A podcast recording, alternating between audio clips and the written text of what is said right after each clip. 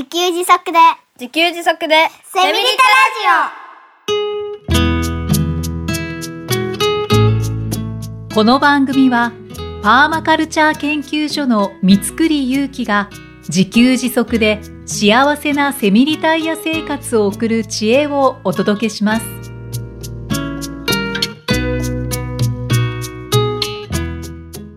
こんにちは。自給自足の専門家、パーマカルチャー研究所の三つくりゆうきです。こんにちは、進行役の生きみえです。三つくりさん、今回もよろしくお願いしよろします。くお願いします。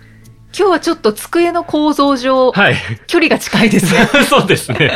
いつもと違う感じで。そうですね。よろしくお願いいたします。はいいしますはい。今回、リスナーさんからご質問をいただきましたので、ご紹介いたします。はい。はい。エリスケさん40代女性の方からいただきました。ありがとうございます。三つくりさん、みえさん、いつもありがとうございます。こちらこそです。はい、こちらこそありがとうございいます。お金と向き合う、家族と向き合う、私も現在進行形で実践中です。でも私は家計簿をつけるのが苦手というか、つい忘れてしまいがちです。三つくりさんのように楽しく家計簿をつけ続けられるコツみたいなものがあればお聞かせください。というご質問です。。はいありがとうございます。はい。これね、イキさんって、ちなみにいきなりイキさんに振ってしまうんですけど、はい。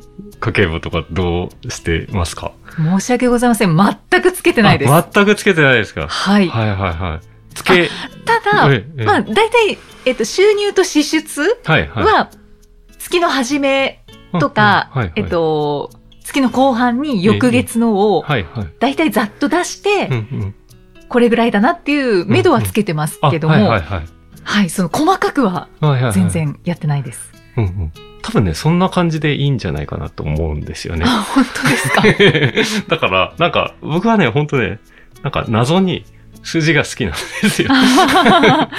なんか、うんとね、そう、数字が好きなんですよね。理系ですね。理系ですよね。はいうん。でね、ちっちゃい頃から、いろんなものを数えてったんですよね。あ、の、うんなんか、ごしゃっとものが、例えばね、例えば、なんか、豆とかがぐしゃっとあったら、1個、2個、3個、4個って数えるんですよね。で、あの、そこから、こう、なんか、5個ずつ並べると、あの、5、10、15、20って数えやすいとかね。あなんかそんな感じでこう自分で、ある意味、なんか掛け算って、あ、そういうことなんだな、みたいなことをやってたりして、あ、はい。だから謎に数字が好きだった。だから掛けは楽しいんですよね。あ で、あの、絵が好きな人とかいるじゃないですか。あ、はい、はい。まあ、うちの娘も見てるとそうなんですけど、僕が、なんか誰にも頼まれるわけでもないのに、物の数を数えていたように、娘は絵を描くんですよね。うんで、やっぱ絵が上手なんですよね。僕より圧倒的に上手なんですよね。はいだから、人には、なんか、得意不得意があって、ちっちゃい頃からの何が好きだったか、はい、みたいなもの。だから、なんか、僕が好きだからつけてるだけであって、あの、つけなくていいと思います。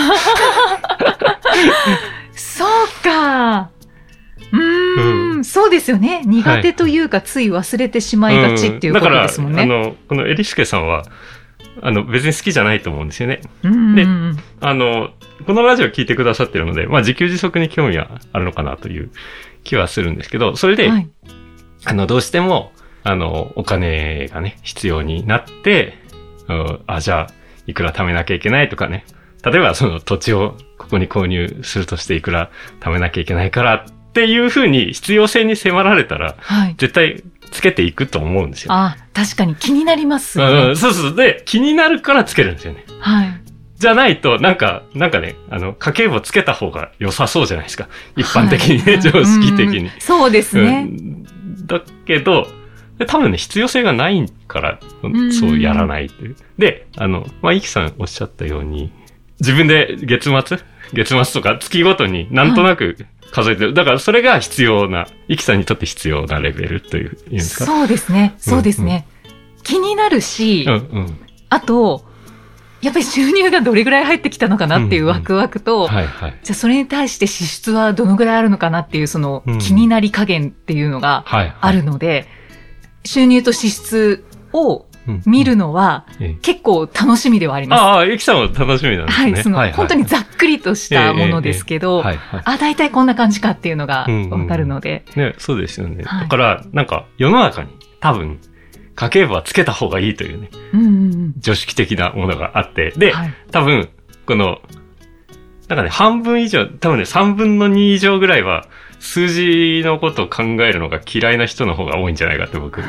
まあ、なんかね、というのは、その、家計簿の、やっぱりエリスケさんみたいな方って、と、いろいろ、まあ、自給自足するにはどうしたらいいですかみたいな話を、いろんな方とするので、はい。で、必ずこの家計簿の話が出てきて、あの、私つけられないんですよっていうような人がたくさんいて、僕は多分ね、3分の2以上ぐらいは、あの、数字のこと考えるの嫌いと、計算嫌いと、数字見ると頭が痛い とかあ、まあ、そういう人の方が多いっていうことを、なんか、いろんな人と会話する中で知ったので、ああ、うん、あの、うんね、嫌いなことやりたくないじゃないですか。そうですね。はいはい。だから、自分の気になるレベルでやればいいと僕は思ってるんですよね。うんうんで、あの、つけるコツとか別にあるっちゃあるんですけど、それ、あの、お伝えしたところで多分ね、あの、嫌な人は嫌なんですよね。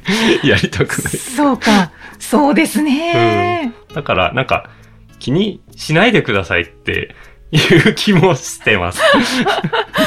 ちなみに、自給自足をするにあたって、はい家計簿は必ず必要ということではないですか？はい、はい。ああうん。まあだからね、あの、これまでの放送で言ってたね、あの、自給自足するためにはお金と向き合う、徹底的にお金と向き合うことが必要ですって言ったんですけど、はいあの、家計簿をつけるは手段の一つであって、はい。お金と向き合うことが一番大事。うんお金と向き合うっていうのは、あの、何にお金を使うべきかとか、うんはいはい。そういうことであって、あの、まあ、家計簿つければそれは見やすくはなるんですけど、うん必ずしも苦手な人まで無理してやっても続かないので、はい。だから使うときに、うんこれは本当に必要なものを買うための使い道かなとか。そう、そうですね。そうですね。だから自分が目指したい未来があって、それにつながる使い方かどうかを考えるとか、はいなんかそういう意味でもあるので、うんうんはい。苦手な人は無理してやらなくていいんじゃないでしょうかと。はい。っはい。ていうのが前提となって、なって、で、で、コツです。で、コツが、コツがあるというか。はい。はい。まあ、苦手な人をイメージしてコツなんですけど、まず、あの、家計簿をつけなきゃっていうのがね、あの、ハードルが高すぎるんですよね。うーん。だから、えっ、とね、貯金額の合計を知るっていうことを一番最初にやってもらったらいいんじゃないかなと。それをお勧めしてますね。ああ貯金額の合計。はい。はい。また、ゆきさんに、貯金額聞くわけじゃないんですけど、あの、通帳っていくつあるというか、なんかはい分かれてたりしませんか、そうですね。はい。分かれてます。で、人によってはね、なんかね、10箇所ぐらいに分かれてる人もいて、すごい。ね、で、なんか、これ、あの、なんだ、使い道別に貯金通帳を分けるっていう考え方をしてる人も結構いて、ううん。で、なんか、ね、いろんな通帳があったり、あと、会社とかが、積み立て貯蓄みたいなことをやってる会社も、やってくれてる会社もあって、はい。あの、給料引き落として、こっちで別で貯蓄制度、貯蓄、なんだっうんけ、うん会社の積み立て制度みたいなのがあって。それを利用してて、でね、いろんなところに分散して、結局今いくら持ってるのかよくわかんないって。ああ。で、なんとなく、なんとなく、いつも足りないような気がするっていうような状態の人って結構多いんじゃないかな。はいはい。漠然としてるんですね。そうですね。うん。だから、まず、その貯金額全部合計を知るっていうことを僕はお勧めしてますね。ああ、大事ですね。えええ把握をちゃんとするっていう。えええうんそうですね。で、例えば、まあ、10箇所でも5箇所でもいいんですけど、うんと、まあ、毎月それがチェックできると、家計簿つけなくて僕はいいんじゃないかなって思ってるんですよね。で、毎月見てれば、増えた減ったがわかりますので。はい、はい。うん。で、さらに、あの、減った原因なんだろうって知りたければ、家計簿つけるとかね、その1円単位じゃなくて、それもね、うん1万円以上使った時は何かに記録するとかね、うんそういうレベルでいいんじゃないかなって思うんですよね。うん三つくりさんはちなみに1円単位までやってるんですか？あ、僕はそうですね。ええ、あの、まあ、個人事業主で会計をちゃんとしなきゃいけない、記録しなきゃいけないっていうのもありますけど。は いはい。はい。私もなんですけど、そうですよね。私は、すみません、言っちゃっていいのかな？あの、確定申告時期が近づいてくると、はいはいだからもう今頃ですよね。あ、なるほど、なるほど。から、こう、ちょっとちゃんとうん1円単位であ、やっておかなきゃな。会計ソフトに付け出すってあ、いうはいはいはい。状態です。あ僕、それはね、結構、2、3日に1回ぐらいあやるんですよね。だからこれも、なんか、きっちりしてますねとかっていう、まあ、そうなのかもしれないけど、なんかね、記録するのが好きで、で、はいあの、会計ソフトに入力したらグラフとか出るんですよね。うんその、それを見るのがね、僕の趣味なんですねえそういうことですよね。うんそうそうそう。だから、だから僕はね、家計簿つけてくださいとは言わないようにしてるんです。前の放送で言ってたかもしれないですけど、つけてくださいということではなくて、向き合ってくださいということうんうんうんうん。なんですよね。そうですねうん数字苦手な人に、その、そこまでは強制しないというか、はいそれしない、しなくても大丈夫ですね。うんうんううんんうん。苦しくなりますね。うそうそう。なんかね、何が目的かよくわかんなくなるんですよね。それやるとね。うん1円単位でつけようとして、あの、お金が合わないとか、なんか、もう一瞬で嫌になるじゃないですか。そうですね。だから、そういうことではないよっていうことですよね。はい。うん。そうですね。個人事業主になった時に、税理士さんに。お世話になって、はいはい。あの、毎日うんうん。会計ソフトに入力してくださいね。って言われた時にはあそうなんですね。本当に。にどうしようって思いました。私できない気がすると思って。はいはい。はい。ね、まあ、それが仕事だからって言われたら、しょうがなくやるっていう考えもありますけど。あ、そうでんすね。まあ、なんか、その、ね、そうでもない人が家計をつけた方がいいからつけなきゃって言っても、結局、うん、結局だから無理しなくていいです。あ、で、で、はいそれで通帳が、なんかね、複数ある人で、使ってない通帳あったりするんですよね。うんうんうんだから、もうそれ解約して、まあ目的別に作っていたのかもしれないですけど、解約すると、なんか、例えば5つある通帳が1つとか2つになったら、管理しやすいとか、もう見ただけで、あ、自分が持ってるのはこれだけってわかるわけですよね。そうですね。うん。というメリットの方が大きいかもしれないので、うんう。ん。まあそこはちょっと、解約というね、行動を、はい。はい、自給自足に向けて行動が大事ですってずっと言ってきてるんですけど、うんうん。解約するっていうのもまた一つかなと思います。ああ。ミスクリさんはちなみに講座はいくつぐらい使あ、って僕二らっしゃるんですか？つですね。ああ、そのぐらいがいいですよね、やっぱり。うん、楽ですね。うんうんで、まあなんか会社員時代はその会社の積み立て制度も使ってたので、まあ僕は好きだからやっぱり毎月ね、あの、それをチェックしてたんですよね。はい。そしたら、なんか数箇所チェックしてようやく合計額がわかるっていうことになるので、やっぱりその通帳の数は少ない方がチェックがしやすいっていう意味で、うん。うんうん、把握がしやすいっていう意味でいいんじゃないかなと思います。うんうん。確かにそうですね。うん、参考になったでしょうか？はい。はいこんな感じですかね。はい。はい。ありがとうございます。ありがとうございます。だからまあ行動もしていただいて、で、はいあとは苦手なものはしなくていいと。ええええ ありがとうございます。また、よかったらご質問送ってください。お願いします。はいありがとうございます。ありがとうございます。では、メッセージも届いておりますので、はいいつご紹介いたします。はい。お願いします。この方はですね、あの、よくメッセージをくださるんです。あ、はい。はい。えー、鴨尾よしこさん。あ、鴨井よしこさんですね。50はい代女性の方です。いつもモンゴルから聞いてくださってる方ですね。そうですね、はい。ありがとうございます。ありがとうございます。少し前にいただいたメッセージなんですけれども、はい。えー第3回も楽しく聞かせていただきました。夫婦で意見が合わないというお話。我が家の場合は、イギリス人の夫がすごく乗り気で、反対派は私の方だったのですよ。私がなぜ変わったのかというと、三つくりさんがお話になっていた通り、夫の説得力ではありません。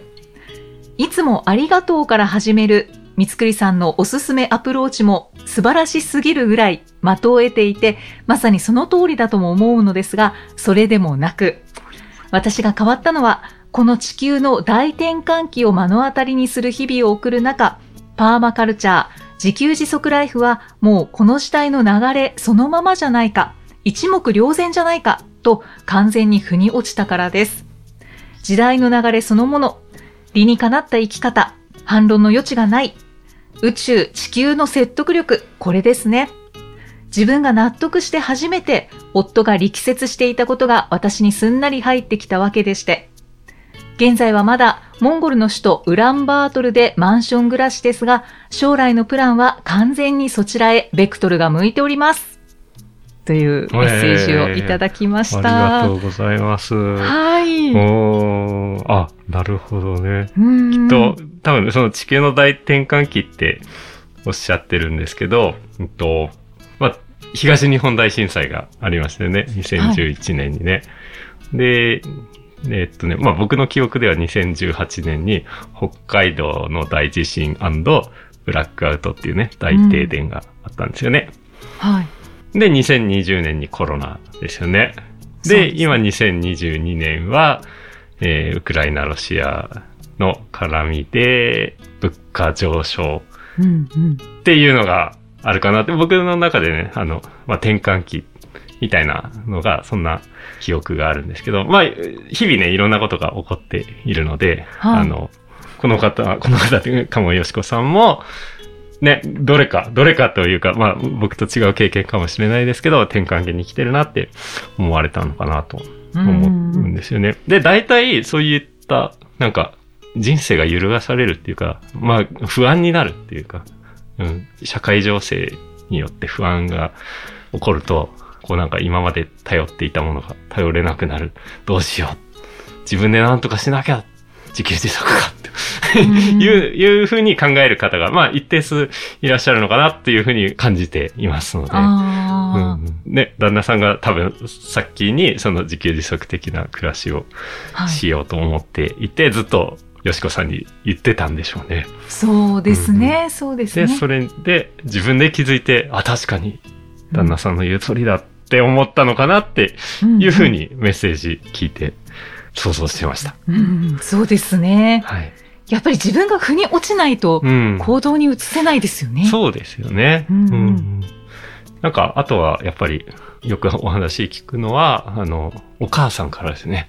お母さんが子供を産んだら、子供がアトフィーになっちゃったとか、うん、なんかね、そういう子供の健康から、なんか、なんとかしなきゃっていうことで、自然な暮らしがやっぱり一番健康にいいんじゃないかっていうことで自給自足に向かうっていうパターンというか、そのお母さんが気づくっていうことを、まうんあそれで僕が相談を受けるようなことがこれまで何回もありましたんで、うんそういうこともあるかなと、うんうん思います。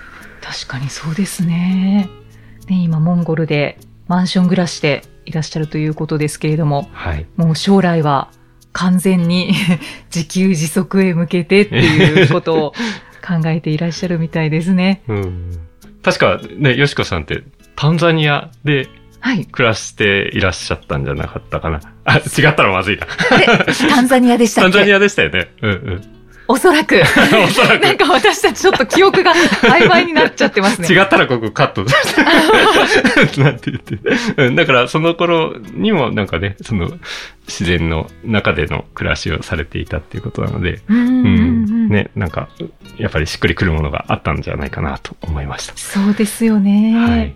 いやー、ね、これから先、どんなことをされるのか、うんまた、ね、こういうことをしましたっていうのも、ね、ま報た、告メールでいただければ。はい。またメッセージをお願いします。はい。あ、あの、いお一方が何回メッセージを送ってくださっても、僕たち大歓迎ですので、はいよろしくお願いいたします。ありがとうございまありす。がとうございます。で、そのメッセージの送る方法なんですけれども、はい。エピソードの説明文に記載のパーマカルチャー研究所ホームページのお問い合わせフォームがありますので、お気軽にそちらからお寄せください。ということで、三つくりさん、今回もありがとうございました。はい、ありがとうございました。